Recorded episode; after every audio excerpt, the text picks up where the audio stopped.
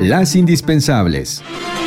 Muy buenos días en este 3 de noviembre de 2020. En Tabasco, familias damnificadas realizaron bloqueos de avenidas y carreteras inconformes por las inundaciones de lluvias ocasionadas por una onda tropical y los frentes fríos número 9 y 11. Ahora demandan bombas de succión en zonas anegadas y no vales económicos para reponer pérdidas, pues sus hogares continúan bajo el agua. De acuerdo con Protección Civil de la entidad, suman más de 60.000 nuevos damnificados, aunque reconocen que hay comunidades donde aún no han podido acceder.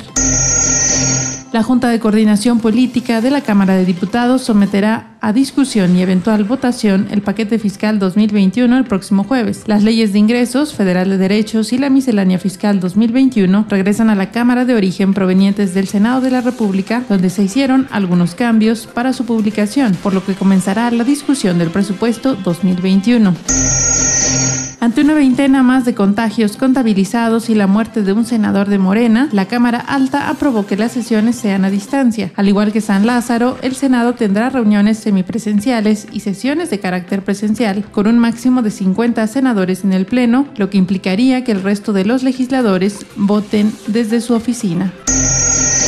En medio de la pandemia de COVID-19 que sigue afectando severamente a Estados Unidos y nerviosismo por lo que podría pasar tras las elecciones, los estadounidenses acuden a los centros de votación para elegir entre el republicano Donald Trump y el demócrata Joe Biden como su presidente. Una jornada seguida por todo el mundo.